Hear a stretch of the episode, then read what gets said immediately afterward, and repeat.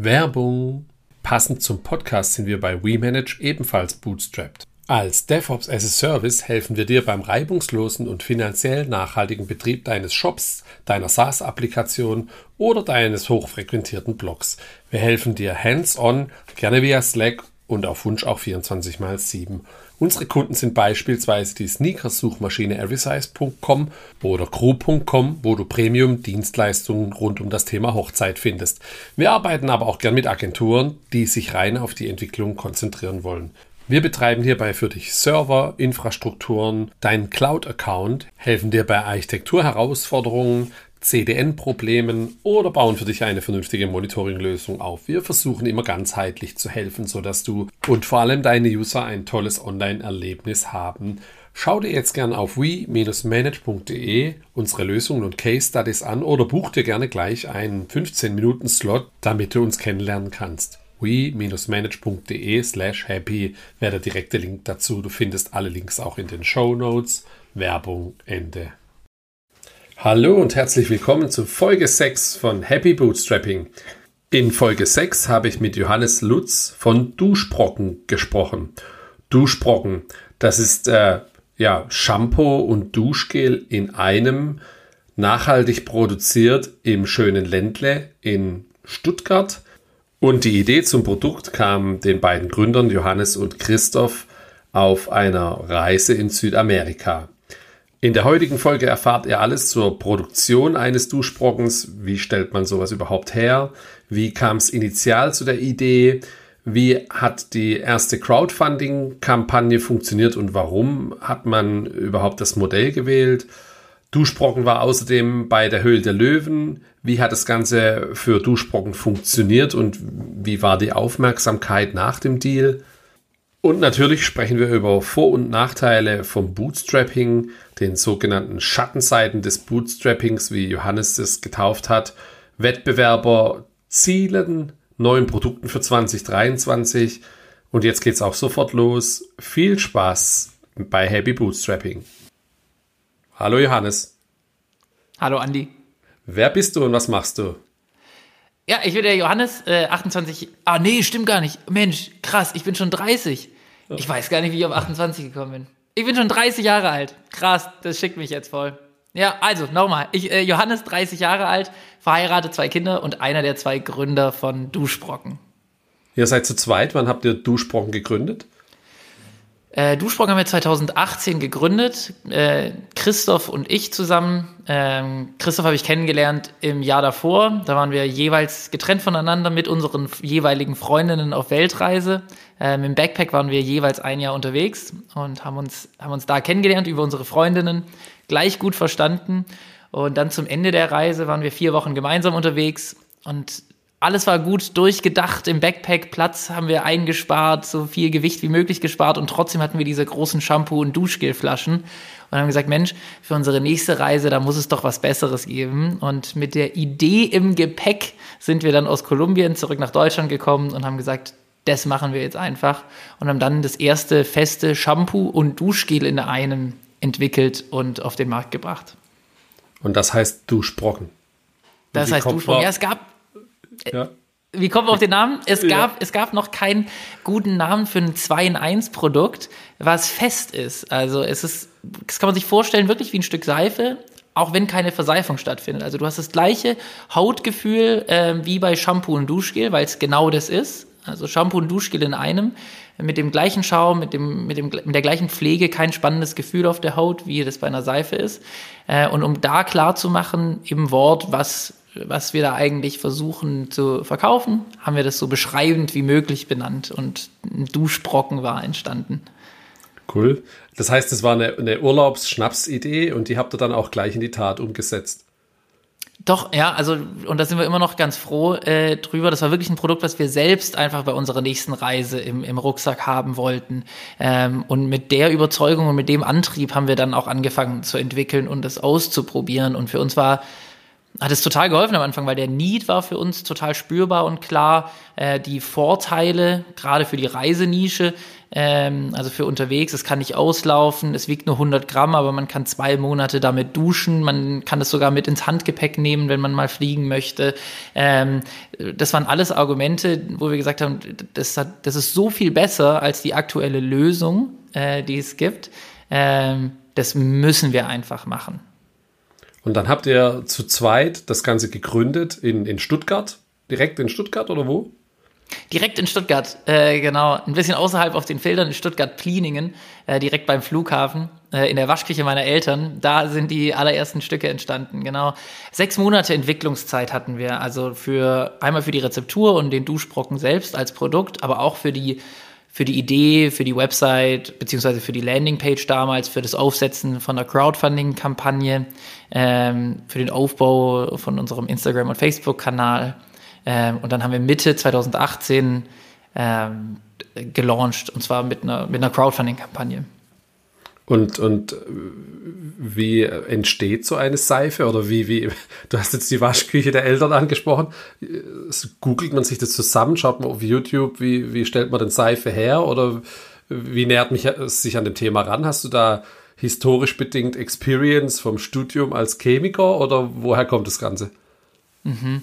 Also heutzutage ist, glaube ich, so leicht wie noch nie, sich Sachen anzueignen. Also allein übers Internet. Das ist verrückt. Es gibt für alles ein Forum. Also so auch irgendwie für äh, Waschmittel zu Hause anrühren. Ähm, und haben wir wirklich einfach mal blank in Google Sachen reingetippt und äh, sind dann frustriert irgendwie da rausgekommen, weil wir nichts gefunden haben und haben dann angefangen, Leute anzurufen, also Kosmetikgroßhändler, irgendwie ähm, Seifenhersteller, Seifenproduzenten, äh, Shampoo-Produzenten, Duschgel-Produzenten, haben dann festgestellt, das ist gar kein, da passiert gar keine Verseifung, also das ist keine Seife, es ist Shampoo und Duschgel, wo das Wasser rausgezogen wird. Okay, wie kriegen wir das hin? Wie können wir das realisieren?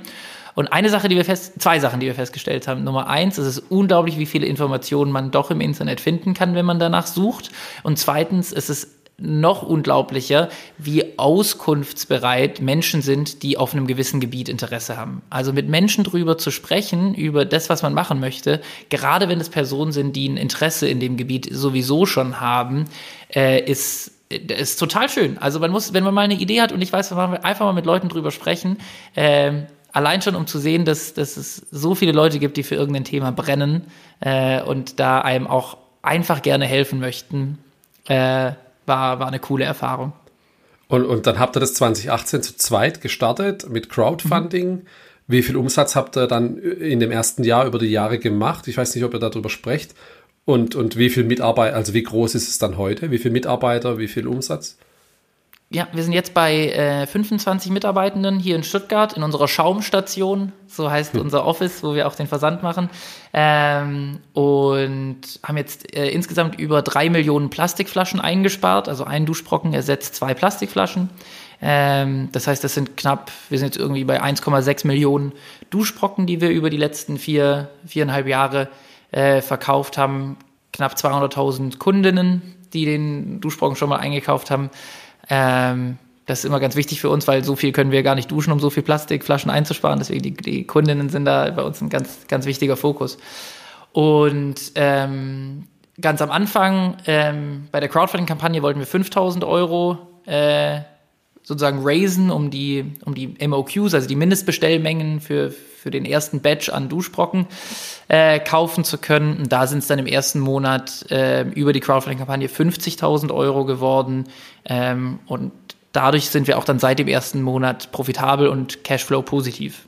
Ähm, und ist so ein bisschen auch der Startschuss fürs Bootstrappen dann bei uns gewesen, äh, dass wir gesagt haben, ach krass, ähm, es funktioniert für uns mit dem Wachstum und auch mit den Nachbestellungen der Kundinnen ähm, kommen wir dazu, dass wir sozusagen jeden Monat, ein, dass wir es hinkriegen, jeden Monat ein bisschen mehr Geld auf dem Konto zu haben als am Anfang vom Monat. Also, und das war dann auch unsere, unsere einzige Metric, auf die wir geachtet haben, Cashflow positiv, Monat für Monat für Monat für Monat.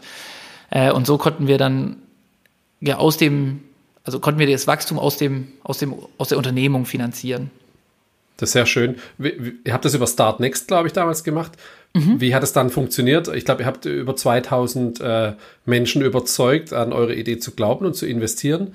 Be haben die dann einfach nur Duschbrocken bekommen dann als Dankeschön oder haben die irgendeine Art von Wandeldarlehen äh, oder, oder Beteiligung bekommen? Nee, genau. Also äh, ganz äh, klassisches Reward-based Crowdfunding. Also ähm, wir stellen unsere Idee vor und was wir machten, machen möchten und die Menschen haben die Möglichkeit, ähm, eben Geld zu geben zu und dann ähm, irgendwelche Pakete im, im dafür zu bekommen. Und gerade bei einer Crowdfunding-Kampagne dann meistens gab es Early Bird-Preise, ähm, ein bisschen unter dem Preis, den es dann später kostet, also als sozusagen als Goodie dafür, dass man früh in die Idee investiert und auch als, als Risikopuffer dafür, falls es ja dann doch nicht klappen sollte. Ähm, genau, und hatten dann eben Glück, dass viele Leute da an die Idee geglaubt haben und Bock drauf hatten äh, und mitgemacht haben. Ich glaube, natürlich mit einem Produkt ist es immer viel leichter, weil man einfach das dann wie eine Art Vorbestellung laufen lassen kann. Es ist dann doch schwerer, wenn man irgendwie was anderes hat, wo man nicht das eins zu eins in ein Produkt fließen kann. Aber so haben wir das gemacht, genau, ganz klassisch, reward-based, unser Produkt als äh, genau dann eben versetzt äh, zwei Monate später, nachdem das Geld geflossen ist.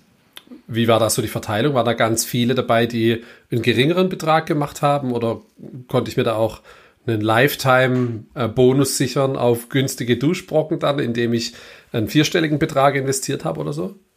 Ja, genau. Es war dann äh, mittlerer dreistelliger Betrag, ich glaube 500 Euro. Äh, Gab es drei, dreimal ewige Treue, äh, lebenslang, lebenslange Duschbrocken. Ähm, die waren jetzt auch vor zwei Jahren bei uns in der Schaumstation. Das war ganz cool. Ähm, dann haben wir ein paar Jahressets gehabt. Wir haben ein paar Leute als Innovatoren, die uns dann geholfen haben, bei den, bei den nächsten Sondereditionen, bei den nächsten Düften mitzumachen. Also gab es ein paar Goodie Packs. Ähm, aber im, in der breiten Masse waren es Leute, die einfach Bock hatten. Wir haben mit drei Sorten gestartet. Carlos Kokos, äh, Maxi Minz, Frieda Früchtchen. Also das sind dann die drei Duftrichtungen. Minze, Frucht und Kokos. Ähm, und die gesagt haben, cool, das will ich einfach mal ausprobieren und dann so ein Dreier-Set mit einer Aufbewahrungsdose gekauft haben. Und, und jetzt gibt's noch den Toni Zitroni und glaub noch Der ist auch fest im Sortiment, ja, genau, genau. Und dann immer. Ja, wir haben immer so, ja, immer so Sondereditionen. Unser Standardsortiment sind die vier, die du schon genannt hast. Und dann haben wir je nach Saison haben wir noch äh, gewisse Sondereditionen. Jetzt Renate Granate, also der Granatapfelduft ist dann zu Weihnachten da gewesen. Und jetzt äh, kommt äh, in, in einer Woche, wobei ganz, ganz frisch, also wenn das nächsten Dienstag auftritt, dann sozusagen am kommenden Samstag kommen Romeo und Juliette wieder in die Schaumstation, unser Liebespärchen zur Valentinstags, äh, als Valentinstagsedition. Man merkt, ihr habt beim Marketing ein glückliches Händchen für Namen, ne? Schaumstation, die Produktnamen, Duschbrocken. Habt ihr da eine ganze Kreativabteilung oder wie läuft jetzt so die, die, die Findung von so ähm, Produktnamen dann bei euch ab? Ja, die läuft dann meistens nach 17 Uhr hier im Team ab, wenn man, wenn man dann die Tastatur gegen ein Feierabendbier eintauscht und dann über, äh, über die Namen, über die Namen spricht und sich überlegt, wie denn das Ganze klingen könnte. Ähm, ich habe gelesen, jetzt wird mich noch mal kurz einen Schritt zurück interessieren. Wie funktioniert denn die Produktion von sowas? Ich habe gelesen, ihr hattet am Anfang mit einer Pizzaknetmaschine das Ganze gestartet. Jetzt, ähm, das verstehe ich jetzt nicht. ja, genau, wie passt Pizza und, und Duschbrot ja. zusammen?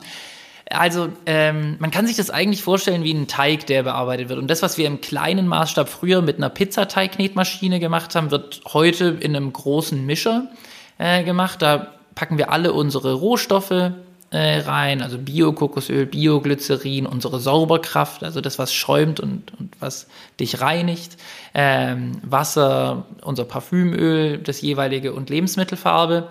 Und es wird dann zusammen vermischt zu einer homogenen Masse, wird dann nochmal gewälzt. Das kann man sich vorstellen wie beim Plätzchen machen, beim Ausrollen des Teigs, ähm, damit es nochmal besser äh, homogenisiert, also vermischt wird.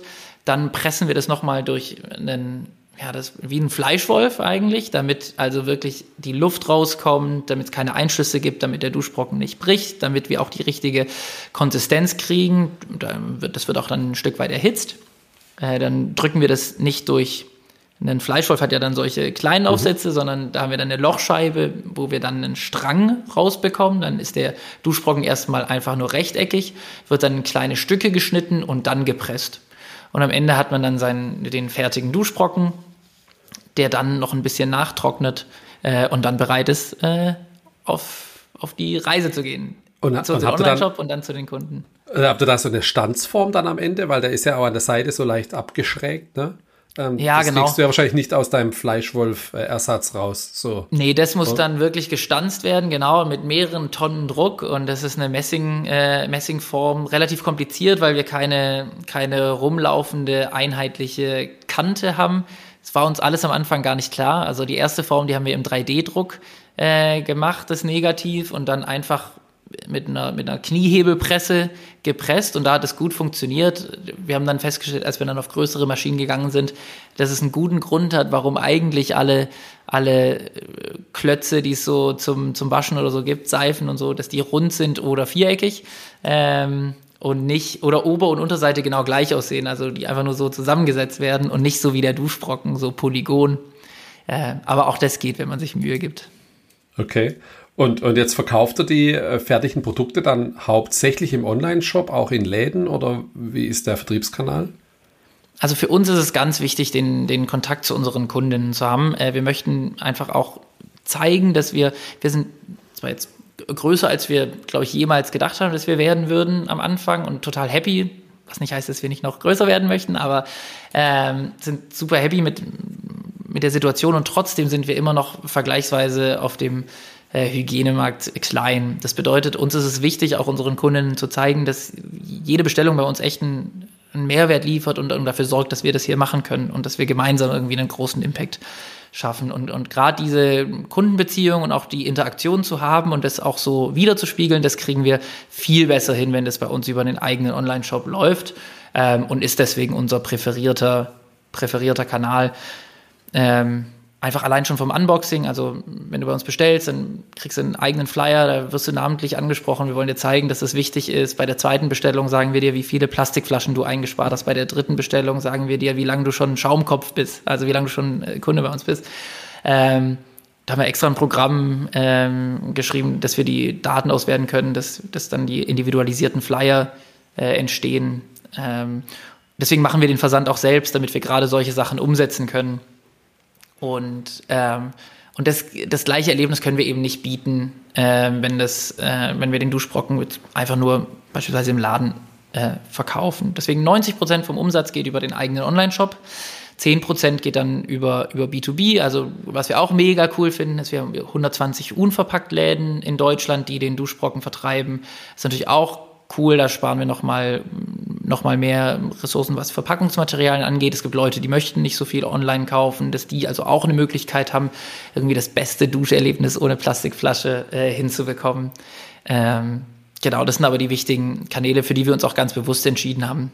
Ähm, und aktuell ist nicht Teil der Strategie, ähm, irgendwie in der klassischen Drogerie im Regal zu stehen. Mhm, okay, verstanden soweit. Jetzt ähm, das Thema Marketing scheint ja ein sehr wichtiges zu sein. Schaumkopf-Familie habe ich auch noch gelesen. Jetzt bin ich auch ja. schon Schaumkopf, beziehungsweise ich habe jetzt einmal bestellt, aber dann beim zweiten Mal bin ich schon Ist gespannt. Schon ja, ja, schon im Bist CRM auch angekommen und im WhatsApp-Kanal und so. Ihr spielt das Ganze ja auch sehr modern und äh, per Du und ähm, mhm. inklusiv, nenne ich es mal. Also ihr, ihr, mhm. äh, ihr, ihr, lasst die Kundinnen teilhaben an dem Erlebnis und auch so. Mhm was ihr in, auf euren äh, Social-Media-Kanälen teilt, gebt da ja auch sehr viel Einblick dran. Ist es denn auch Teil eurer Erfolgsstrategie, da auch ein bisschen, ja, jetzt geht es hier um, um Duschen, äh, ein bisschen nackig zu sein? Ja, cool, cool. Ähm, ich glaube ich glaub schon, ich glaube, bei uns ist es andersrum. Also, ähm, wir nennen das bei uns so die umgedrehte Erfolgsschleife, weil wir noch keinen besseren Namen dafür haben in unserer, in, äh, unserer Präsentation, wenn wir, wenn wir wenn, beim Onboarding-Prozess oder so. Äh, also wir machen das nicht, weil wir sagen, was könnte eine gute Erfolgsstrategie sein und dann sagen wir, cool, wir wollen irgendwie nahbar oder authentisch sein, sondern wir machen es andersrum. Wir sagen, wir wollen das machen, was wir für richtig halten und was so wie wir sind und das so präsentieren. Und wir glauben, wenn wir daraus entsteht dann der Erfolg. Und rückblickend wirkt es vielleicht wie eine Strategie, aber es ist weniger Sinn und Zweck. Also es soll, soll nahbar und natürlich und authentisch wirken, weil es genau das ist. Also keine Strategie, die dafür aufgesetzt wurde, so zu wirken, sondern, sondern die Sache selbst. Also das Beispiel, das ich da immer nenne, ist, wenn wir, äh, wir wenn wir zum Beispiel ausnahmsweise einen Fehler machen beim Verpacken unserer Pakete, dann ähm, und Maxi anstatt Carlos oder so einpacken. Äh, und jemand meldet sich bei uns und sagt, hey, irgendwie ist der falsche Duschsprung bei mir drin gelandet. Dann wir, hey, tut uns furchtbar leid. Ähm, schicken wir dir natürlich nach. Ähm, und überlegen uns dann, was ist das Beste irgendwie für, für die Kunden. Jetzt könnten wir entweder sagen, sie soll es uns bitte zurückschicken und hier ist das Retourenlabel und ähm, wir haben den Aufwand, die haben den Aufwand. Ähm, sagen wir doch lieber, Mensch, vielleicht kennst du jemanden, der mega Bock auf Carlos hat. Würde uns total freuen, wenn du, wenn du dem vom Duschbrocken erzählst und den Duschbrocken in unserem Namen irgendwie verschenkst. Äh, und wir schicken dir Maxi zu. Und ich, ich habe das Gefühl, die Retention von solchen Kundinnen ist dann viel stärker, weil die ein tolles, ein tolles Kundensupport-Erlebnis hatten, äh, was man so in der Regel nicht gewohnt ist. Also versuch mal irgendwie bei einem Mobilfunkanbieter irgendwie anzurufen. Das ist mhm. furchtbar, da hat man gar keinen Bock drauf. Und wir sehen das als Chance, deswegen ist Kundensupport bei uns auch Marketing, ähm, dass wir sagen, hey, wir wollen, wir wollen einfach das, da das Richtige machen und nicht aus dem Grund heraus, dass wir sagen, dann ist die Retention besser ähm, oder dann konverten die Leute besser, sondern weil wir sagen, das wäre das, was wir wollen würden. Ähm, und es muss dann auch nicht für jede Firma gleich sein. Also deswegen glaube ich, ist es auch kein so Rezept, das man eins zu eins über, übertragen kann, sondern es ist eher so die, das Prinzip halt äh, dem zu folgen, was, wo man, in, in welche Richtung man eh geneigt ist. Also ich glaube, es ist sehr, so das Team ist einfach auch so. Ähm, inzwischen sind es ja nicht nur noch Christoph und ich, sondern die, die machen das so und das ist dann auch gut so. Und wenn ihr euch so einfach erreichbar macht, kommt da dann auch viel, naja, Input von den Kundinnen dann an euch ran. Egal, es per Mail, per WhatsApp, also Produktvorschläge, Feedback zum Produkt. Du hast jetzt den äh, Mobilfunkprovider angesprochen, der von seiner ja. No-Reply-E-Mail-Adresse mir die Rechnung schickt. Dem kann ich dann, muss ich ihm erstmal gucken, wie ich den überhaupt erreichen kann. Ähm, aber bei euch ist es ja relativ einfach, kommt da dann viel auch Vorschläge, Input, Namensvorschläge für Produkte oder Düfte vielleicht? Alles, alles. Wir haben eine, ja voll, wir haben also total gutes Zeug auch. Ähm, genau, also wir sind total stolz auf alle, immer wenn uns jemand schreibt oder, oder Lust hat, mit uns äh, in Austausch zu kommen. Ähm, Gerade irgendwie über WhatsApp kriegen wir dann Urlaubsgrüße oder so, dass wir Fotos von äh, von Maxi Frieda, Toni Carlos kriegen, die jetzt beim mit Duschen Familien von Leuten, die sich ja, duschen. Ja, genau, genau. Ich bleibe mal oberhalb der Gürtellinie, also, also genau. Aber so Leute, die uns da teilhaben lassen äh, und und das freut uns total. Genau von Namensvorschlägen für tolle Sorten bis hin zu Leuten, die sagen, guck mal, das ist hier die Top 20 schlimmsten Duschbrockendüfte, die die es die geben könnte, die einfach Spaß dran haben, da irgendwie Teil davon zu sein. Ähm, bis hin zu Leute, die sich den Duschbrocken tätowieren lassen. Ähm, okay. Ist, ist, alles, ist alles mit dabei. Das sind dann die Early Adopter von Start Next wahrscheinlich, ne? Die lassen sich dann tätowieren.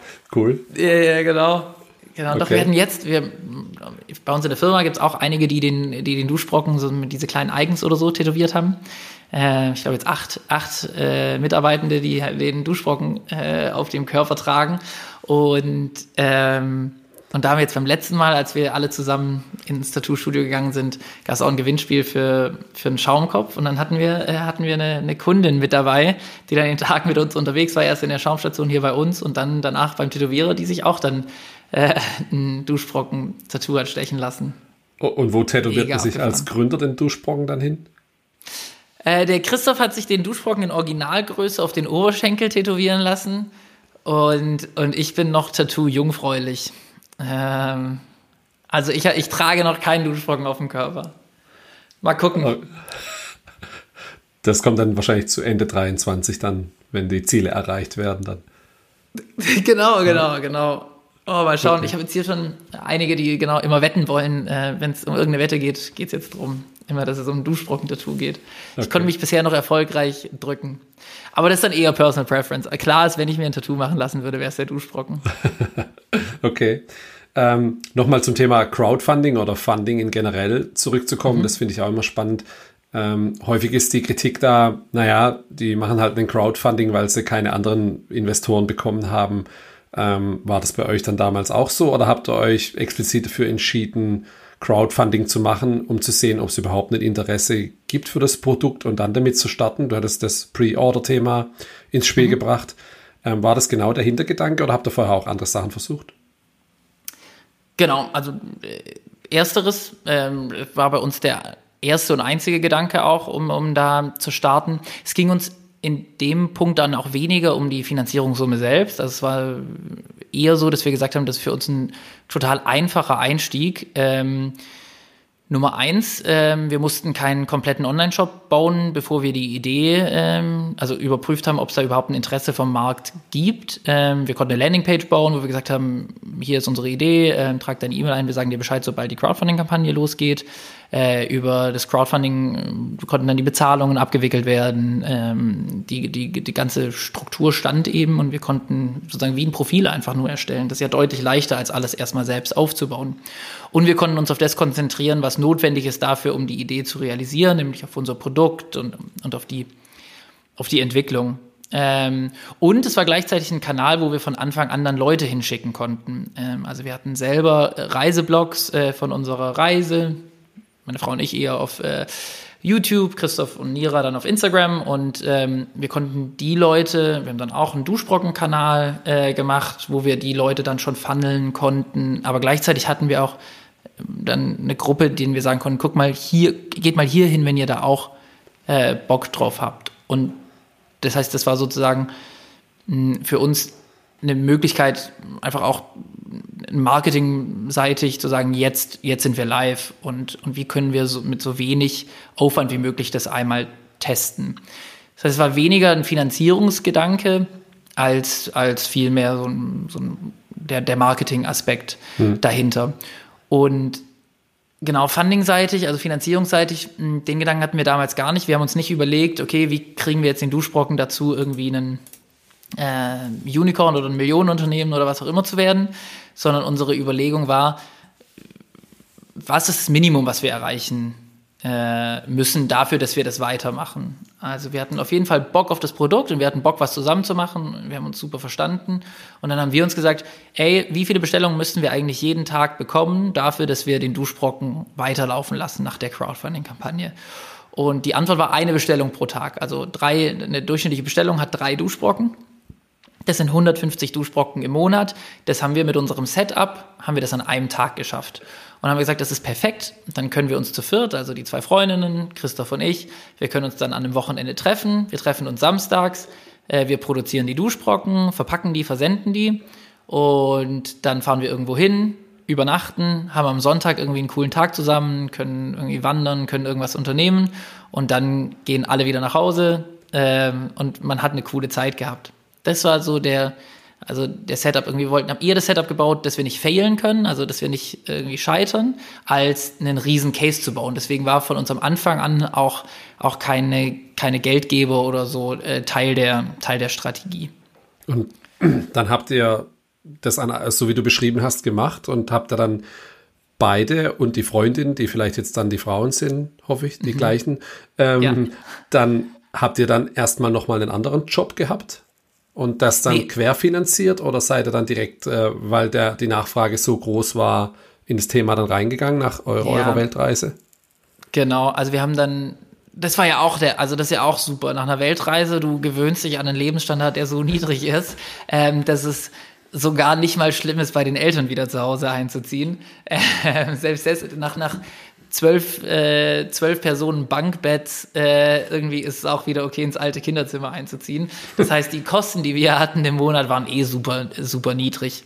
Ähm, das heißt, es war für uns okay, irgendwie sechs Monate äh, zu überbrücken. Und dann waren, war relativ schnell nach der Crowdfunding-Kampagne klar, dass jetzt kein, dass auch keine Zeit ist für, für noch was anderes. Und was uns mega gefreut hat, ist, dass nach der Crowdfunding-Kampagne auch Leute darüber erzählt haben und, und dieses, diese Mund-zu-Mund-Propaganda uns geholfen hat dabei, dass auch die Bestellungen danach, als dann die Kampagne einen Monat später aus war und wir unseren eigenen Online-Shop offen hatten, dass weiterhin die Bestellungen äh, eingegangen sind und auch deutlich mehr als einen pro Tag, äh, so dass wir das weitermachen konnten und durften. Und das irgendwie hat es bis heute nicht aufgehört. Und auch wenn jetzt irgendwie eine Bestellung am Tag nicht mehr reichen würde, ähm, ist es aber immer noch so Teil des Mindsets, zu sagen, hey, also wir planen nicht die Skalierung, die 10x-Skalierung, wenn wir noch nicht mal irgendwie den ersten Schritt gemacht haben, sondern wir, uns ist es immer lieber, so lange an einem Prozess festzuhalten, bis der so richtig wehtut und bis der nur noch mit so ganz viel Zeit und Aufwand äh, realisiert werden kann, um zu sagen, okay, und jetzt müssen wir, jetzt müssen wir ähm, was ändern. Also zum Beispiel, wir sind jetzt in den letzten vier Jahren viermal umgezogen, weil wir immer lieber eine Nummer zu klein ähm, die nächste Station gewählt haben, wo wir gesagt haben, die passt jetzt perfekt und ist ja dann ein geiles Problem, wenn wir hier rauswachsen und umziehen müssen. Ist viel besser, als dass wir jetzt wo einziehen, wo wir vielleicht in vier Jahren reinwachsen, aber wir tragen die ganze Zeit die Kosten schon mit uns mit. Hm. Kannst du dann, die, die, Umzugskosten sind ja dann relativ gering noch wahrscheinlich in der Größe, die ihr erst habt.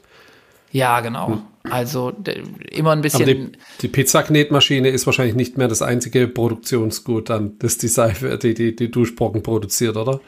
Nee, wir haben jetzt, wir haben echt, wir sind happy, wir haben zwei ganz tolle Betriebe, die nach unserem Rezept jetzt die Duschbrocken für uns produzieren. Äh, und wir konzentrieren uns jetzt hier stärker auf, auf die weitere Entwicklung, auf äh, Marketing, auf, auf die Operations, auf Tagesgeschäft und den Versand. Mhm, verstanden. Und dann kam aber trotzdem irgendwann der Zeitpunkt, wo ihr euch äh, dazu entschlossen habt, zur Höhle der Löwen zu gehen. Das hat ja auch einen gewissen Vorlauf. Mhm. Wann habt ihr das gemacht und was war euer Hintergedanke dazu? Mm, also wir ich glaube, jeder kennt es, der irgendwas gründet, aktuell oder in den letzten fünf Jahren, äh, wenn, wenn man was gründet, dann sagt jeder, ey, ihr müsst doch unbedingt zur Höhle der Löwen. Und wir hatten das gar nicht auf dem, also wir hatten das gar nicht vor. Und nach der Crowdfunding-Kampagne äh, kam dann auf einmal der Anruf von Sony Pictures, also dem, der Produktionsfirma dahinter, ob wir nicht Bock hätten. Eine Story mitgekriegt und ob wir das da nicht Lust hätten.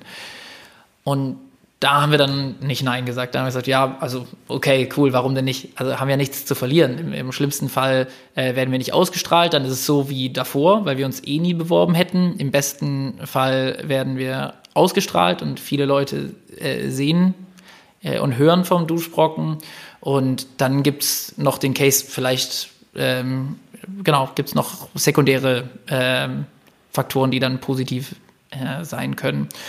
Und genau, dann sind wir, das war auch eine Woche dann vor der Aufzeichnung. Da haben wir noch an dem Tag selbst ähm, an der Pizzateignetmaschine gestanden, gerührt und per Hand Duschbrocken äh, gepresst, waren gerade dabei, die Rezeptur auf Maschinen umzumünzen. Also konnten dann, wir hatten dann 100 Tage Lieferzeit zu dem damaligen Zeitpunkt, die auch offen kommuniziert, das war uns immer ganz wichtig.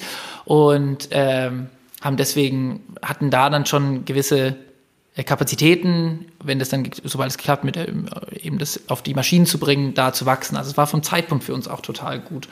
Und dann sind wir dorthin gegangen ähm, und hatten dann die Aufzeichnung, die ging so zwei Stunden, alles an einem Stück. Und man kommt da rein, man hält seinen Pitch, hat davor die, äh, die Investoren oder die, die Löwen, wie es heißt, nie gesehen. Ähm, Pitch 90 Sekunden und danach werden eben Fragen gestellt. Und klassisch alle Fragen, die man da so kennt, irgendwie, was ist der Total Addressable Market? Also wie, wie groß könnte das werden? Wie wollt ihr euch schützen? Also was ist die Defensibility?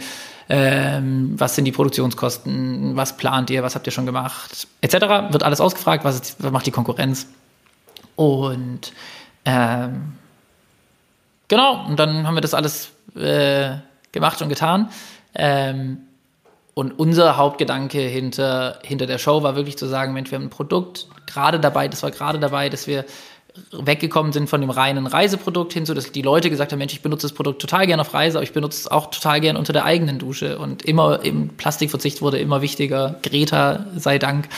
Ähm, und da war das, kam das einfach auch genau zur richtigen Zeit für uns. Und dann nach der Ausstrahlung hatten wir noch ein Jahr ähm, nach der Aufzeichnung war noch ein Jahr, bis dann die, die Ausstrahlung war. Wir haben ein Jahr lang eben ja, verhandelt im Hintergrund. Also es gab ja einen Deal mit Ralf Dümmel in der Show und ähm, dann haben wir nachträglich mit DS Produkte der Firma dahinter eben viel verhandelt. Wie könnte eine Zusammenarbeit aussehen? Wer würde was übernehmen?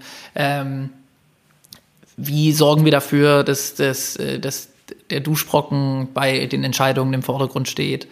Und ähm, letzten Endes hat man sich dann auf eine Kooperation verständigt, ohne dass Anteile geflossen sind oder Geld. Ähm, also wir haben dann einen Kooperationsvertrag mit Erstprodukte gemacht, wo die für uns den, den Vertrieb im Handel äh, für eine gewisse Zeit übernommen haben.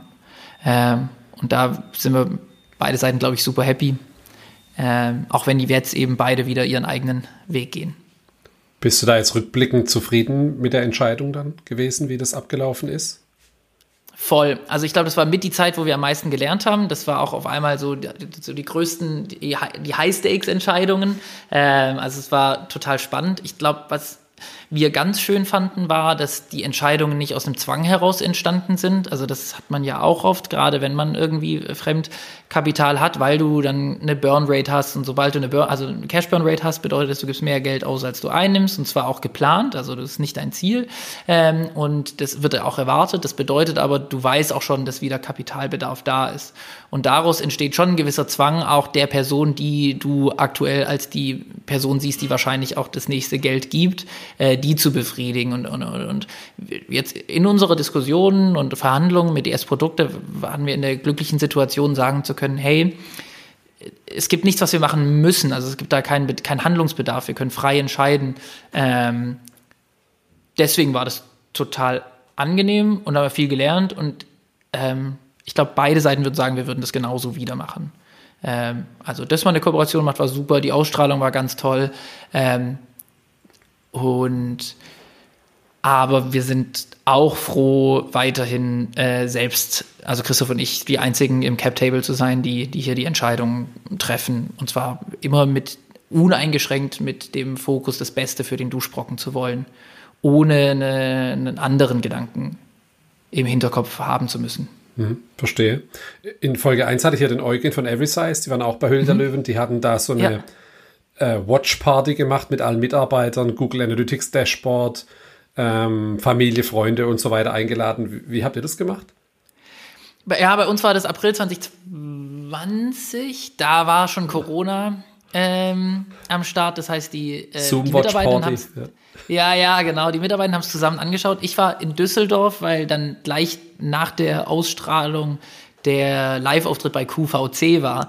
Teleshopping, das war auch abgefahren, ey. Mhm. Bist du da im Teleshopping? Ähm, aber genau, hab's dann mitverfolgt. Der Christoph hat mich auf dem Laufenden gehalten, hat mir die Videos die ganze Zeit durchgeschickt von, von Shopify. Da gibt's so eine Live-Karte, mhm. wo man sieht, wenn die Bestellungen eingehen. Ähm, das war, das war, das war natürlich ein ganz besonderer, ganz besonderer Tag in der Geschichte des Duschbrockens. Wie hat sich das dann auf eure Bestellungen und Umsätze ausgewirkt, so ein Tag im Fernsehen? Wie kann man sich das vorstellen? Also der, der Tag selbst war krass. Wir haben dann, ja, genau, der, ja, der Tag selbst war verrückt. Wir haben, glaube ich, oh, ich weiß nicht auswendig, aber also auf jeden Fall über 8000 Bestellungen dann an dem Abend ähm, reinbekommen. Ich glaube, es war nicht fünfstellig, aber es war dann irgendwie in den 24 Stunden nach Ausstrahlung oder so fünfstellig. Also irgendwie so um den Dreh.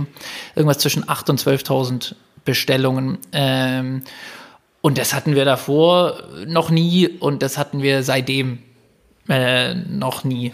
Ähm, Genau. Ähm, aber was langfristig passiert ist, und das ist eigentlich viel wichtiger als dieser eine Push, der da kommt, ist, dass wir ähm, so jetzt genau das was viel wichtiger ist äh, jetzt habe ich gerade einen Anruf bekommen sorry ja. äh, was viel wichtiger ist als dieser eine Push der da gekommen ist mit den vielen Bestellungen ist das so der, das Plateau das Normalniveau an Bestellungen pro Tag das hat sich das hat sich deutlich erhöht ähm, davor hatten wir so oh, ich wüsste gar nicht, vielleicht so 80 Bestellungen am Tag.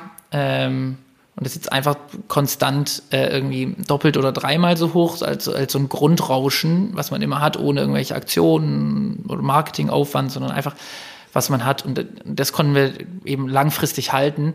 Ähm, und das war sozusagen viel, viel wichtiger, auch planungsseitig für uns, sicherheitsseitig, wachstumsseitig, als ein großer Push.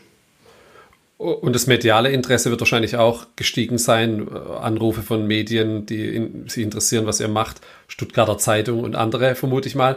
Ähm, aber vielleicht auch äh, Venture Capital Firmen und Investoren.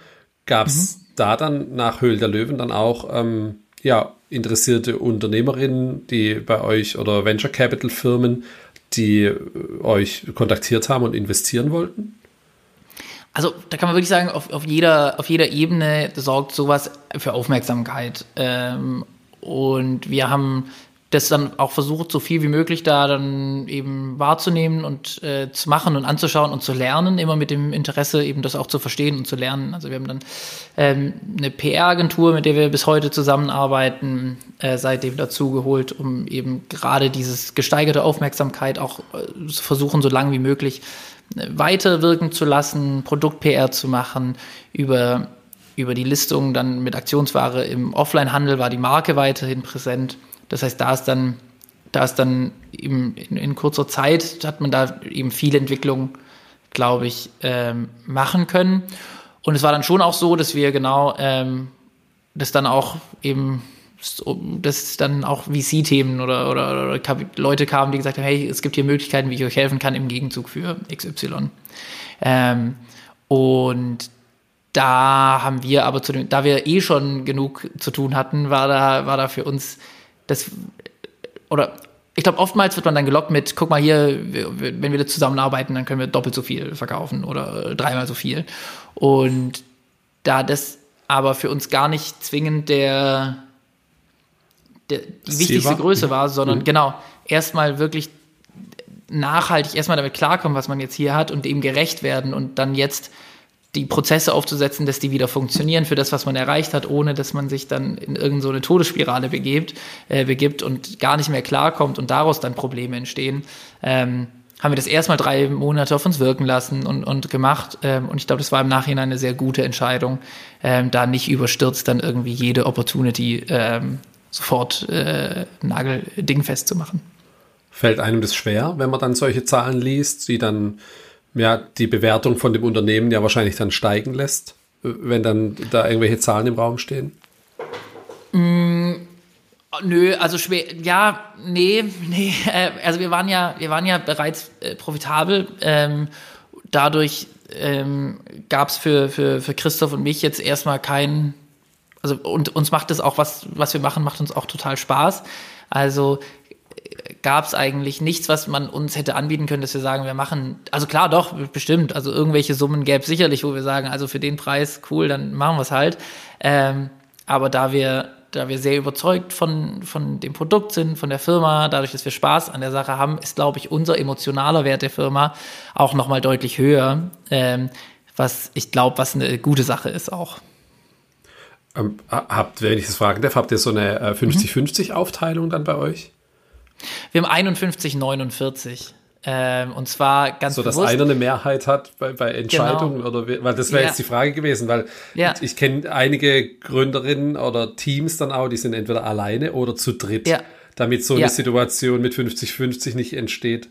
Ja, also ähm, genau 51, 49 haben wir, weil wir gesagt haben, und das wird im, im Alltäglichen, also das, es gab noch keine Situation, wo das notwendig war, irgendwie, mhm. dass man darüber spricht. Aber unser Gedanke war zu sagen, hey, ähm, man liest es ja ganz oft, dass Gründerteams sich irgendwie verstreiten. Und bei 50-50 ist halt, äh, da geht Hart. dann, geht, ja. genau, dann geht's halt nicht voran. Und aus der Situation heraus, wo wir uns verstehen und wo wir an die Idee glauben, ist es uns lieber, dass die Unternehmung Entscheidungs also Entscheidungs entscheiden kann, als dass äh, genau beide ihren, ihren Willen durchgesetzt kriegen. Mhm. Und, und deswegen 51, 49 und seit fünf Jahren haben wir es nicht benutzen müssen. Das ist natürlich cool. Das ist wirklich cool. Ähm, jetzt hast du das Thema Nachhaltigkeit angesprochen. Das, ihr habt ein nachhaltiges Produkt, aber ich höre auch mhm. raus, du meinst damit auch nachhaltiges Unternehmenswachstum oder nachhaltige Unternehmensführung. Ist das, das auch für dich, was das Thema Bootstrapping dann ausmacht an der Stelle? Absolut. Also ich glaube, Gründen ist was sehr Egoistisches. Ähm, also genau, wir haben natürlich, möchten wir was Gutes tun und einen Impact leisten. Das ist, das, aber dass wir das wollen, ist was, Ego, also wir wollen, dass da was funktioniert, so wie wir uns das denken. Das ist ja erstmal äh, egoistisch. Ähm, und diese Freiheit auch entscheiden zu können, ich finde, die ist einfach, und nach freien Stücken auch zu entscheiden, äh, das ist eben ein großer Vorteil vom Bootstrappen, weil man das so entscheiden kann, wie man das möchte. Und eine Sache, die uns da total wichtig ist, ist das Thema Nachhaltigkeit. Nicht jetzt, also auch natürlich und allen voran auf Produktebene und den Impact, den die Firma erzeugt, aber auch die Unternehmung selbst. Und was bedeutet das jetzt für uns? Also wie definieren wir das? Ähm, wir sagen eben, nachhaltig ist, wenn es die Firma lange gibt. Ähm, also wenn man sich das wie so eine Kurve vorstellt, das, das gilt für unser Produkt auch. Wir sagen, wir, das nachhaltigste Produkt der Welt bringt nichts, wenn die Leute es einmal kaufen und dann keine Lust mehr drauf haben, weil so viel Verzicht mitschwingt. Also hast du einen ganz hohen Ausschlag bei dem, auf der Y-Achse, was die Nachhaltigkeit angeht, so. Aber die X-Achse ist ganz kurz, weil die Leute aufhören, das Produkt zu benutzen.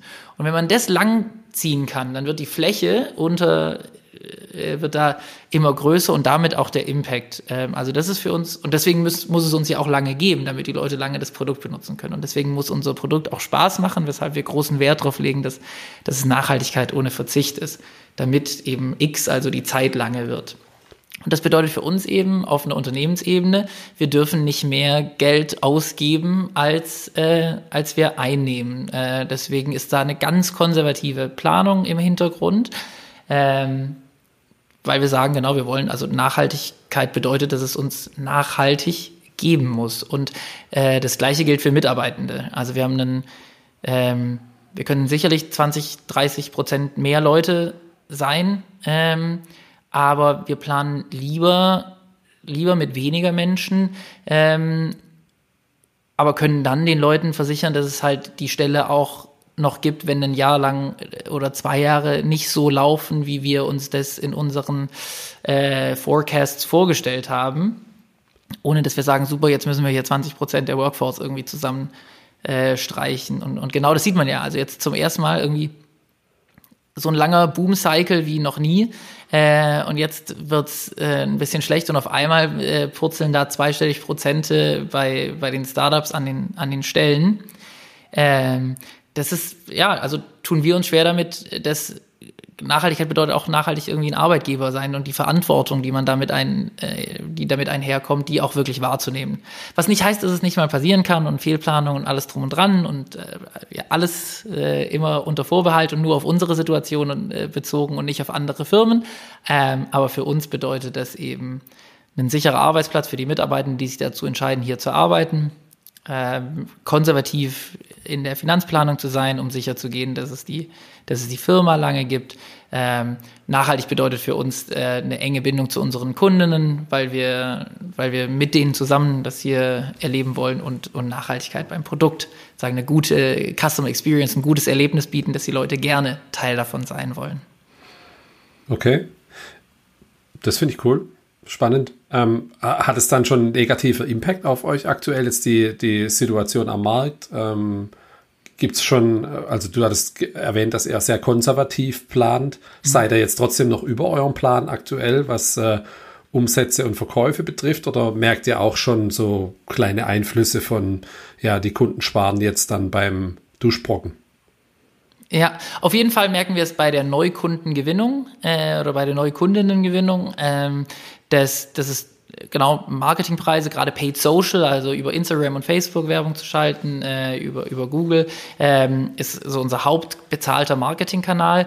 Äh, und da merken wir, dass die Teuerung für, für Anzeigen äh, dafür sorgt, dass die, ähm, ja, dass die Kanäle nicht mehr so ähm, so gut performen. Genau. Und wir merken auch, dass ähm, selbst wenn das bereinigt ist, dass Leute schlechter konverten. Einfach weil wir das Gefühl haben, weniger Leute oder man ist nicht mehr so bereit, sein Verhalten einfach frei zu ändern und jetzt was Neues anzufangen. Wo wir super froh sind, ist, dass Bestandskundinnen, äh, dass wir da keinen Unterschied merken. Also wenn man einmal sich dazu entschieden hat, den Duschbrocken zu benutzen, dann bleibt man auch gerne dabei und das ist auch weiterhin so. Und das merkt man ja jetzt auch, also wenn man irgendwie da in, in der Startup-Szene unterwegs ist, machen jetzt alle, dass sie anfangen, äh, auf einmal auf die Retention zu gehen. Also zu mhm. schauen, wie kann ich irgendwie den, den Customer Lifetime Value erhöhen, wie kann ich den durchschnittlichen Warenkorb erhöhen, wie kann ich dafür sorgen, dass die Kundinnen, die ich bereits gewonnen habe, ähm, besser, besser dabei bleiben. Und ich glaube, da haben wir gerade einen ganz großen Fokus, weil das machen wir von seit Anfang an äh, und sagen, nicht Wachstum ist das Wichtigste und zum Beispiel ein Beispiel ist, für uns ist unser Marketing-Spend ist so, dass wir mit der ersten Bestellung profitabel sind des Kunden oder cool. der Kundin. Äh, und normalerweise wird da immer auf den Customer Lifetime hm. Value zurückgegriffen. Und da sagen wir halt, wir, also die meiste Zeit, oder wir sind immer noch jung und die meiste Zeit ähm, waren wir auch äh, jung und wir konnten gar nicht sagen, was unser Customer Lifetime Value ist, weil wie willst du es machen, wenn es dich irgendwie erst seit 18 Monate wirklich gibt? Ähm, und dann damit schon irgendwie zu planen, mit irgendwelchen Discounted Cashflow äh, Rechnungen um die Ecke zu kommen, wie man denkt, wie sowas sich potenziell entwickelt, äh, in einem Markt, der sich eh entwickelt, halten wir für halt hochriskant und das merkt man ja genau jetzt, wenn dann das angepasst wird und man feststellt, oh, irgendwie die, die Kundinnen, die wir die letzten zwei Jahre medienwirksam gewonnen haben, äh, die werden irgendwie nie profitabel. Nie, nie, nie profitabel. Die haben wir einfach nur eingekauft und Geld ausgegeben dafür, dass wir sagen können, dass wir Kundinnen haben. Verrückt. Mhm. Ähm, deswegen, genau, ganz vorsichtig. Und das bedeutet aber für uns, letztes Jahr haben wir ähm, jetzt überlegen, genau 400, 600, fast 250.000 Euro weniger Geld in Marketing gesteckt als im Jahr davor. Ähm, einfach weil wir gesagt haben, das macht für uns, auch wenn vielleicht das Geld da ist, um das da reinzupacken, wenn wir das, wenn wir nicht sicher sind, dass wir das ähm, mit einem positiven äh, Return machen können, dann geben wir das Geld lieber nicht aus. Und weil wir nicht schnell genug in der Lage waren, ähm, andere Kanäle zu finden, wo wir das machen können, haben wir gesagt, dann sind wir da lieber ein bisschen äh, konservativer, ähm, als dass wir, als dass wir einfach nur dafür, dass wir irgendwie das gleiche Kundenwachstum oder ein höheres Kundenwachstum. Also das ist ja auch das Schöne beim Bootstrappen. Ich muss nicht reporten. Also es ist, wenn jetzt, genau, wenn jetzt das Umsatzwachstum irgendwie fünf Prozent niedriger ist, ähm, dafür aber ich irgendwie 10% Kosten gespart habe, dann, dann ist das für mich als, okay. als mhm. Unternehmer auch okay, genau. Und mhm. ich muss nicht irgendwelche Benchmarks hinterherrennen, die aufgestellt wurden zu einer Zeit, wo irgendwie Geld günstig war und, und Wachstum der einzige, der einzige Wert war, der angeschaut wurde. Gibt es denn jetzt in der aktuellen Marktsituation was, was besonders viel Druck auf euer Produkt ausübt? Also es Vorprodukte, die ihr einkaufen müsst oder Energie, dass es die, müsste das Produkt vielleicht teurer machen? Ähm, oder gibt es die Chance, wenn ihr noch größer wird, dass es dann eher günstiger wird? Oder wie ist da die Situation aktuell? Ja, ähm, also wir haben aktuell sehen wir genau, sehen wir keinen kein Weg, dass wir günstiger werden in der Produktion, weshalb wir uns auch aktiv gegen eine, einen Handel bisher entschieden haben, weil wir gesagt haben, ach, irgendwie jetzt 10.000, 20.000 Duschbrocken im Monat on top würde nicht zu einer Reduktion der, der, der, der Cost of Goods Sold per mhm. Unit genau sorgen ähm, aber gewisse Abhängigkeiten erzeugen, für die wir vielleicht noch nicht bereit sind. Was nicht heißt, dass das in der Zukunft nicht mal anders aussieht. Und ähm, was de facto so ist, wir hatten, wir hatten ein ganz großes Liefer, ein Lieferproblem mit einem Rohstoff, ähm, den, wir, den wir bezogen haben wo wir jetzt äh, über 18 Monate drauf warten mussten. Äh, und da war es dann wirklich zwischenzeitlich so, dass wir zwei Monate lang keine Duschbrocken bei uns im Online-Shop hatten letztes Jahr. Ähm, und das ist natürlich in einem Online-Shop mit eigentlich nur einem Produkt, äh, war das natürlich äh, ein Fiasko. Ähm, genau, da war einfach keine, keine Rohstoffe da, wir konnten nicht produzieren. Ähm, ich bin mal ganz froh, dann, dass wir da jetzt aus der. Ja, habt ihr dann trotzdem Artikel verkauft? Weil du hattest ja am Anfang angesprochen, ihr hattet schon mal 100 Tage Lieferzeit und das war für mhm. den Kunden auch okay oder für die Kundin. Ja. Ja. Dann hast du aber die Situation bereinigt und wenn ich bestelle, kriege ich es die Woche vielleicht noch.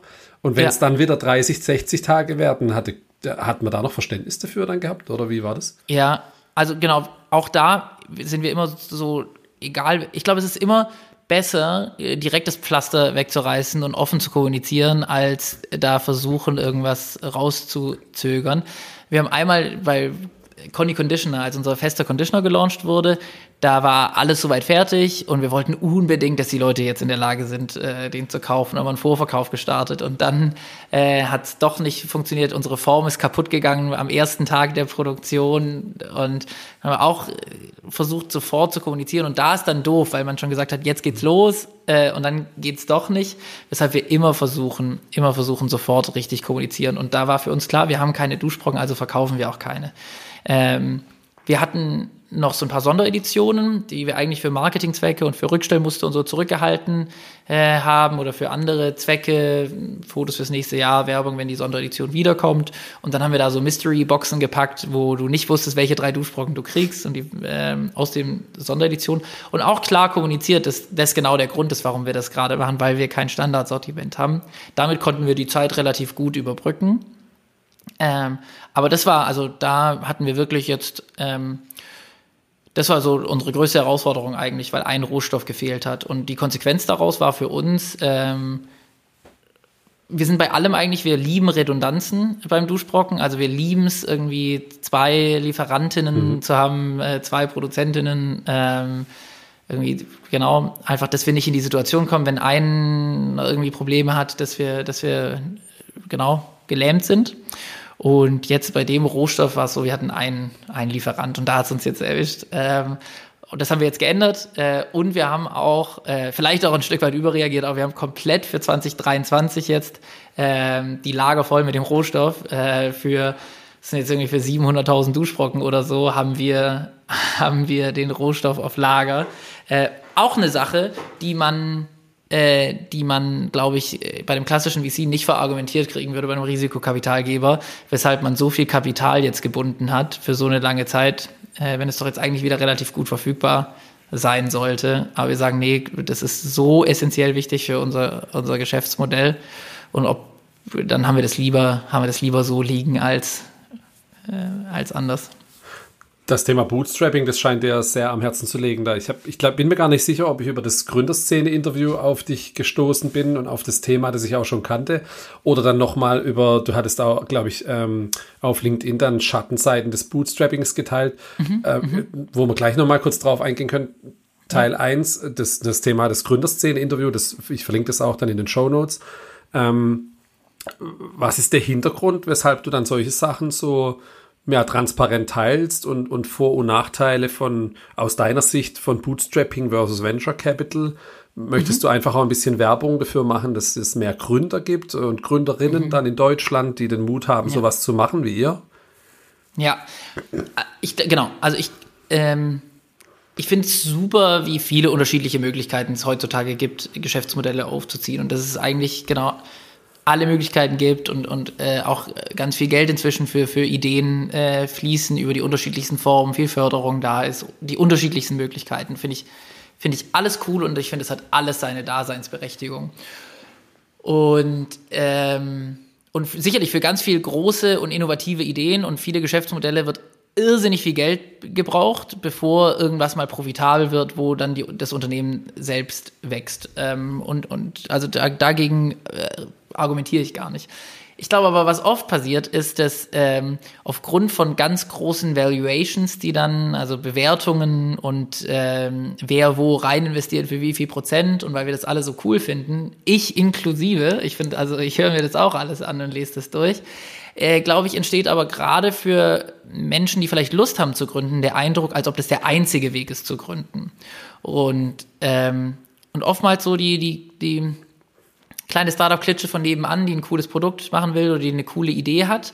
Ähm, da hast du eh schon so viele Themen, wo du dich nicht auskennst, um die du dich kümmern musst. Und wenn jetzt noch einer oder wenn du jetzt noch das Gefühl kriegst und irgendwie gleichzeitig, während ich rausfinde, welche Gesellschaftsform für mich richtig ist, wie ich meine Idee umsetze, wie ich die Produzenten finde, wie ich Hersteller finde, wie ich Entwickler finde, wie ich ähm, das patentiere, wie, wie ich all das mache, wenn ich jetzt nebenher noch rausfinden muss, ähm, was eine richtige Bewer was eine faire Bewertung ist, äh, wo ich Business Angels finde, wo ich äh, Pre-Seed irgendwie die besten Deals mache, wo ich jetzt auf irgendwelche äh, Investor-Lunches eingeladen werde. Wenn ich nicht gerade in Berlin in der Bubble sowieso schon unterwegs bin und irgendwie ein Dutzend äh, Investoren in meinem Handy eingespeichert habe, dann glaube ich, kann das ganz schön äh, einschüchternd wirken, wo glaube ich, wenn eh schon, wenn man sich eh schon schwer tut, mit der Entscheidung zu gründen oder nicht, ähm, weil da viel auf einen zukommt, wenn man das dann noch ähm, als einzigen Weg der Gründung sieht, glaube ich, sorgt das dafür, dass wir eher Leute abschrecken zu gründen, als dass, dass das unterstützend äh, ist. Und dann glaube ich, ist es auch oft so, dass ein schnelles Argument gefunden wird, zu sagen, ja, die Leute, die irgendwie sich fürs Bootstrappen aussprechen, das sind die, die eh keine Kohle gekriegt hätten. Mhm. Ähm, ich glaube, da ist es, ich glaube, das ja sicherlich auch war. Ähm, genauso sind da Leute dabei, die ihre Valuation hochziehen, nur damit sie äh, Aufmerksamkeit kriegen. Also es gibt es auf beiden Seiten. Und da ist, glaube ich, ganz cool, wenn, wenn man mit einem Track Record, also und wir sind da sicherlich, also ich möchte auch nicht, ich glaube, uns geht's da richtig gut und wir hatten viel Glück und dass wir das so machen konnten und dass das so geklappt hat, da hat, ist viel zusammengekommen. Aber ich glaube, man sollte wenigstens bei der Entstehung seines Business, äh, seines Geschäftsmodells, seines Businessplans äh, alle Eventualitäten und alle Möglichkeiten der Gründung offen halten ähm, und auch mal überlegen, ist es denn überhaupt notwendig, äh, ganz viel Geld einzusammeln? Ist, also, wofür brauche ich das Geld und brauche ich das wirklich oder gibt es da vielleicht nicht andere Möglichkeiten? Denn letzten Endes ist Gründen mit äh, fremdem Geld ähm, kann das, ja, kann vielleicht das günstigste sein, weil auf einmal hat man 40 Prozent, 30 Prozent, 20 Prozent von einer Firma, die 100 Millionen wert ist. Wäre dann super. Ähm, kann aber auch das teuerste sein, wenn man es hm. vielleicht anders hinbekommen hätte. Hm. Verstehe. Ja, also genau, lange, lange Rede. Ja. Äh, genau. Ich glaube, ich glaube, Bootstrapping hat seine Daseinsberechtigung und ich glaube, es gibt oftmals denkt man auch mit so einer, mit so einer Skalierungsbrille aufgesetzt, denkt man, man muss viel mehr Geld ausgeben, als man, als man vielleicht muss. Und dieses Mindset auch zu sagen, irgendwie so ein bisschen frugal, also ähm, vorsichtig mit Geld umzugehen und nicht einfach sofort da Geld auf eine Sache zu werfen und Probleme zu lösen, glaube ich, hat, sorgt auch für kreative neue Lösungen und Ansätze. Ähm, und das würde vielleicht verloren gehen, wenn man ganz viel Geld einfach auf dem Konto rumliegen hat. Engagierst du dich da oder auch Christoph dann bei euch lokal in Stuttgart auch in der Szene? Ladet ihr Gründerinnen dann zu euch ein, um zu zeigen, was ihr macht? Sprecht ihr an der Hochschule und werbt da für das Modell Bootstrapping und dann natürlich auch für den Duschbrocken? Also erzählt ihr auch dann da äh, lokal in Stuttgart die Geschichte?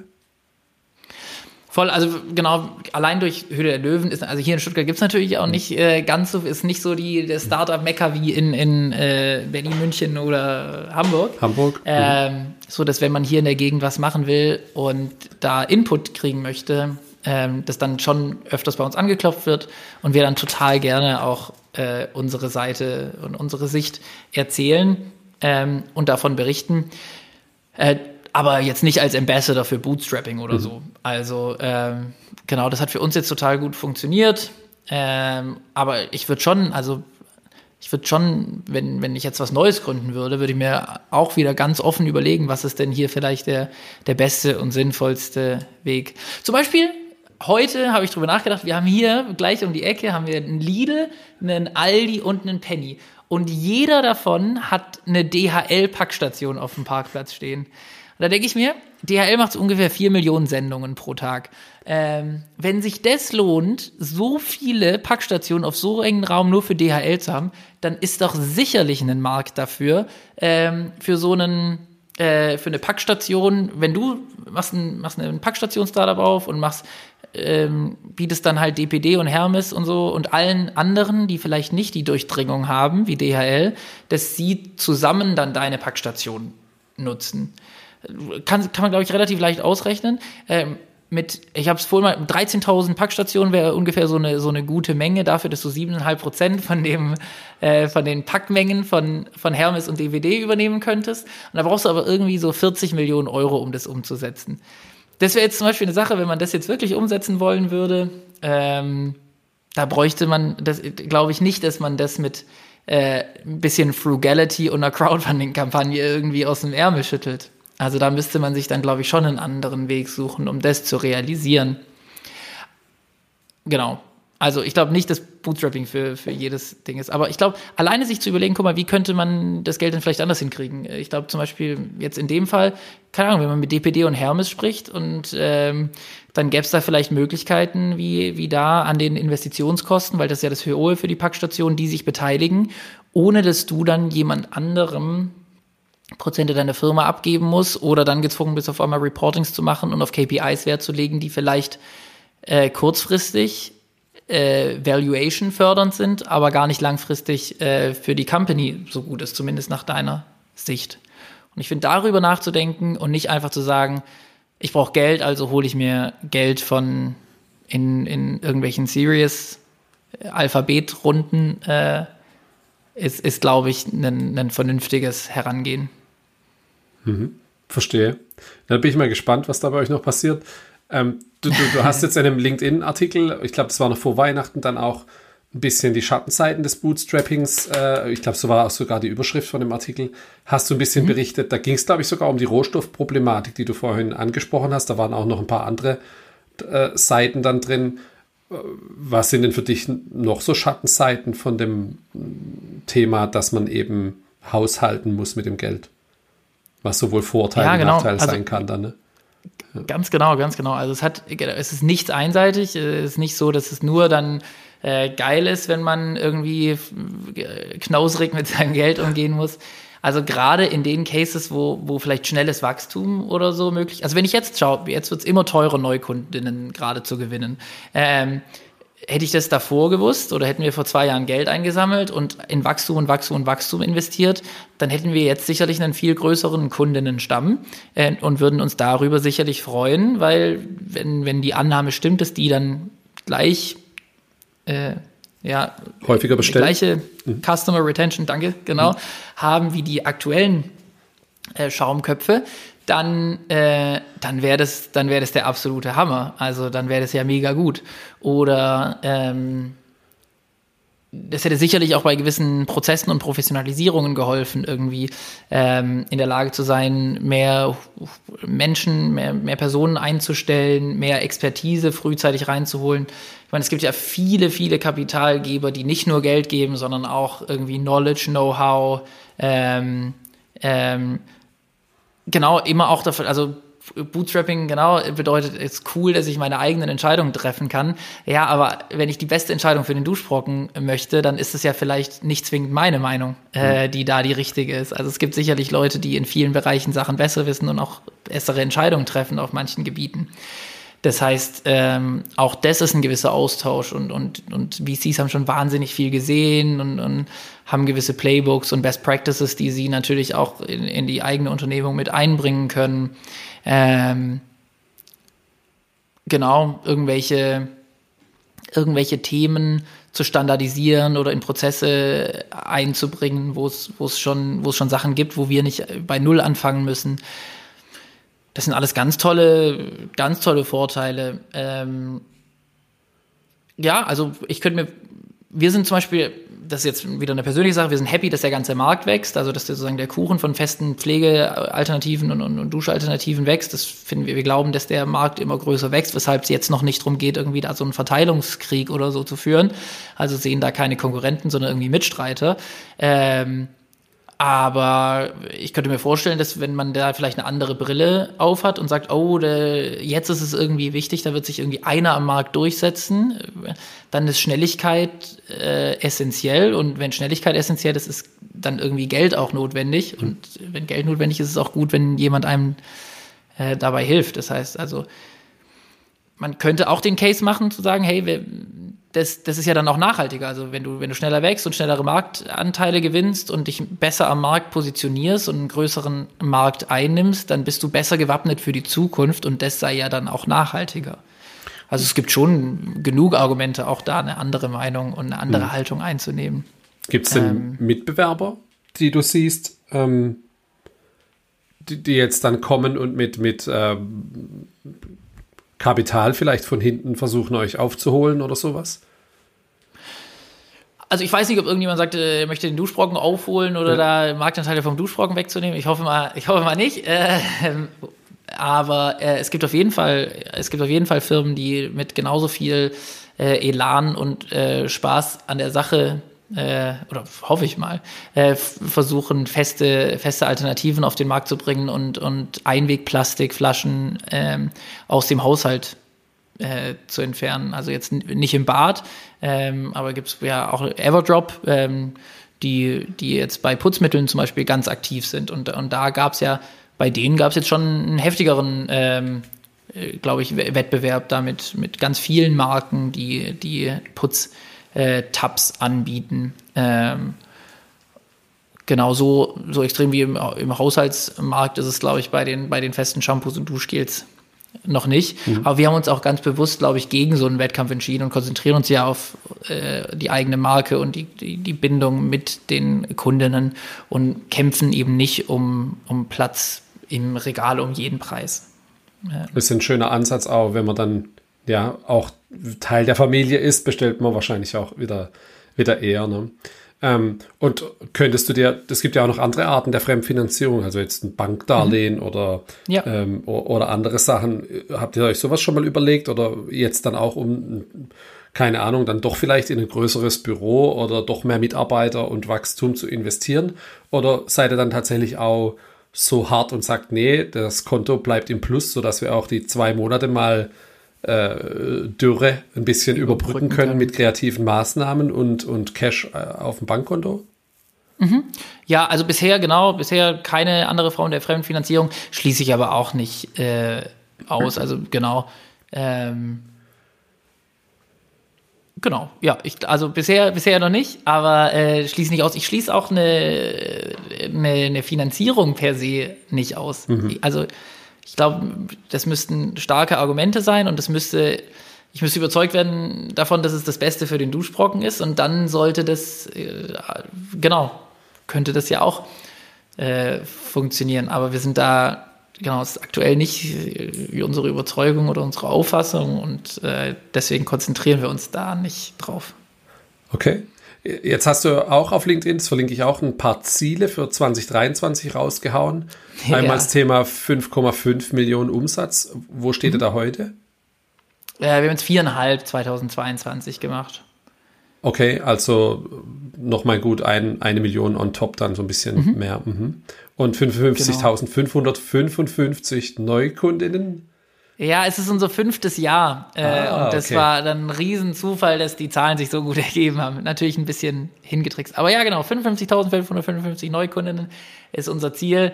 Ähm, Wie viel hatte der da in 22?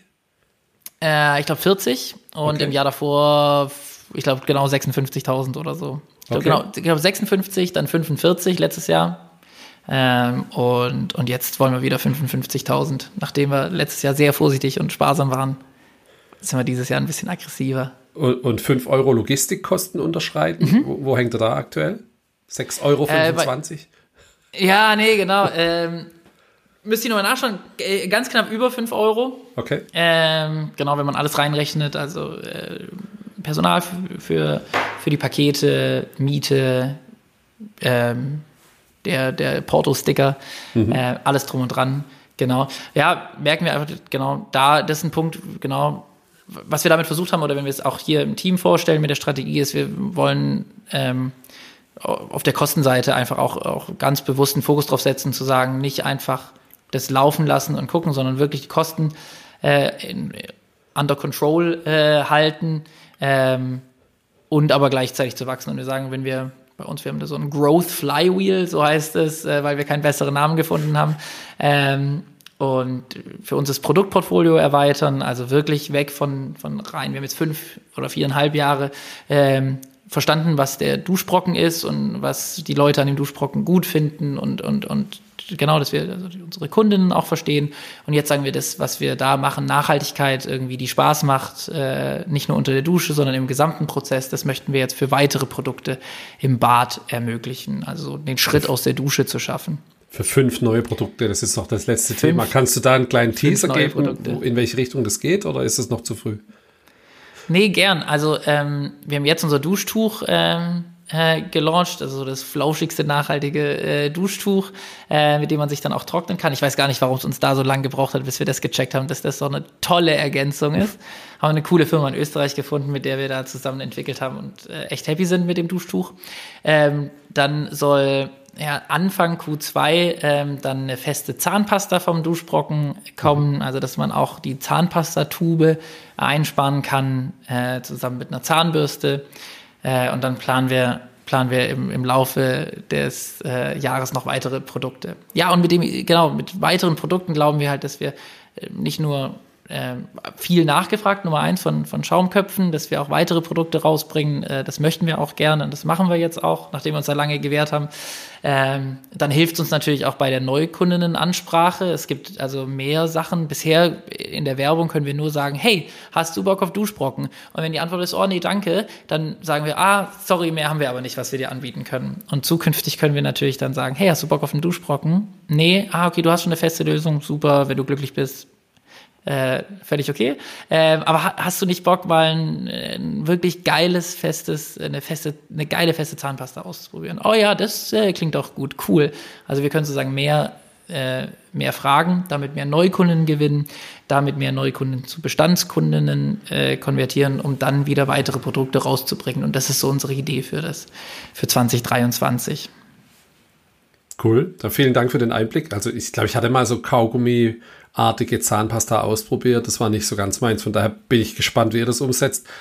Hast du denn voll? Also ja? Das war bisher immer unser Beispiel dafür, dass Nachhaltigkeit nicht mhm. immer halt, also nachhaltig ist nur, weil das Produkt nachhaltig ist. Äh, mhm. Ich kenne so viele Leute, die Zahnpasta schon mal in einer anderen Form ausprobiert haben, einfach weil man so ein bisschen in der Nachhaltigkeitsbubble mhm. ist. Und ähm, ich kenne kaum jemanden, der irgendwie die Packung dann nochmal gekauft hat, weil das mhm. Erlebnis nicht so geil war. Und da sagen wir, hey, wir wollen genau, wir wollen ein Erlebnis bieten, was wirklich vergleichbar ist mit dem, was man gewohnt ist und wo der wo, wo, wo der, wo es keinen Verzicht, wo der Verzicht nicht im Vordergrund steht, sondern ähm, die Veränderung und, und trotzdem den Spaß an der Sache zu haben.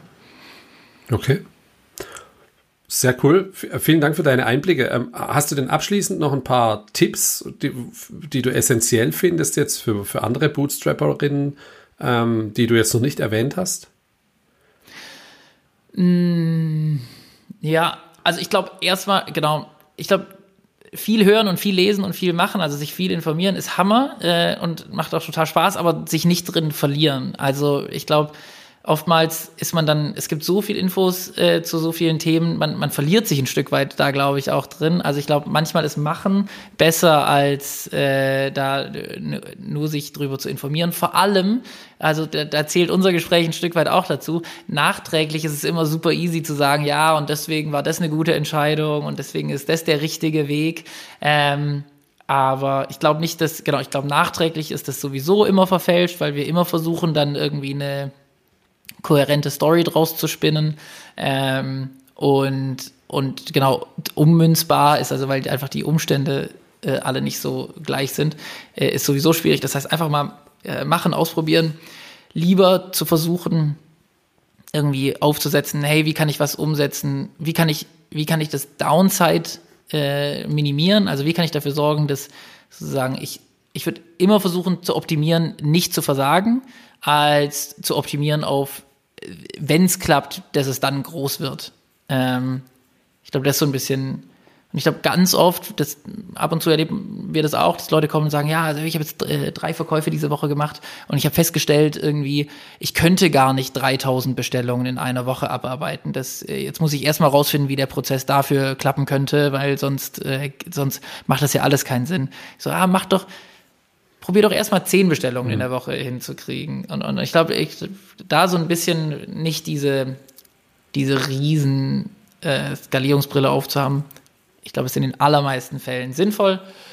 Und ansonsten, mh, mm, ach, ich glaube, Spaß an der Sache haben. Also ich glaube, wenn man, ja, also dann ist ja, dann genau, wenn, wenn man Bock hat und wenn man mit Leuten drüber spricht und Spaß an der Sache hat und das einem gefällt und das genau sein Interesse ist, ähm, dann ist ja, dann ist ja mega cool. Wunderbar. Das sind echt schöne abschließende Worte. Johannes, ja. vielen, vielen Dank für deine Zeit. Ich wünsche euch ganz viel Erfolg im fünften Jahr mit dem fünften Umzug und den fünfeinhalb Millionen Umsatz. Geil. Ja, da müssen wir schauen, ob dann am Ende auch wirklich alles so in Erfüllung gegangen ist. Mal schauen. Genau, bisher ja nur rückwirkend alles gesagt. Jetzt ja. mal gucken. Jetzt, jetzt gilt es im nächsten Jahr zu beweisen, dass wir das auch hinkriegen. Können wir in einem Jahr nochmal drüber sprechen, ob es geklappt hat dann. Sehr gern. Cool. Ey, vielen Dank dir für so ein Format. Ich finde das äh, super. Wie gesagt, einfach nur ein bisschen mehr Aufmerksamkeit für das Thema Bootstrapping ist, glaube ich, total cool für Leute zu sehen, dass es nicht immer ähm, dass das ganz klein starten kann oder dass man auch mit kreativen Lösungen ganz viel selbst hinbekommt. Und äh, ja, cool, mega cool, dass Leute, äh, dass Leute wie dich gibt, die so ein, so ein Format machen. Vielen Dank dafür. Danke für deine Zeit und einen äh, schönen Abend noch. Gleichfalls, Dankeschön. Ciao. Ciao. Das war auch schon Folge 6 von Happy Bootstrapping. Vielen Dank, dass du es bis hierhin geschafft hast. In der nächsten Folge spreche ich mit Jochen Lillich von Freistilbox, einem Anbieter für hochverfügbare WordPress und Drupal Hosting Leistungen. Bist du selber auch Bootstrapperin oder Indie-Hackerin, so melde dich gerne bei mir unter hallo at happy-bootstrapping.de oder nutze einfach einen der Links in den Show Notes. Vielen Dank und bis nächste Woche. Ciao!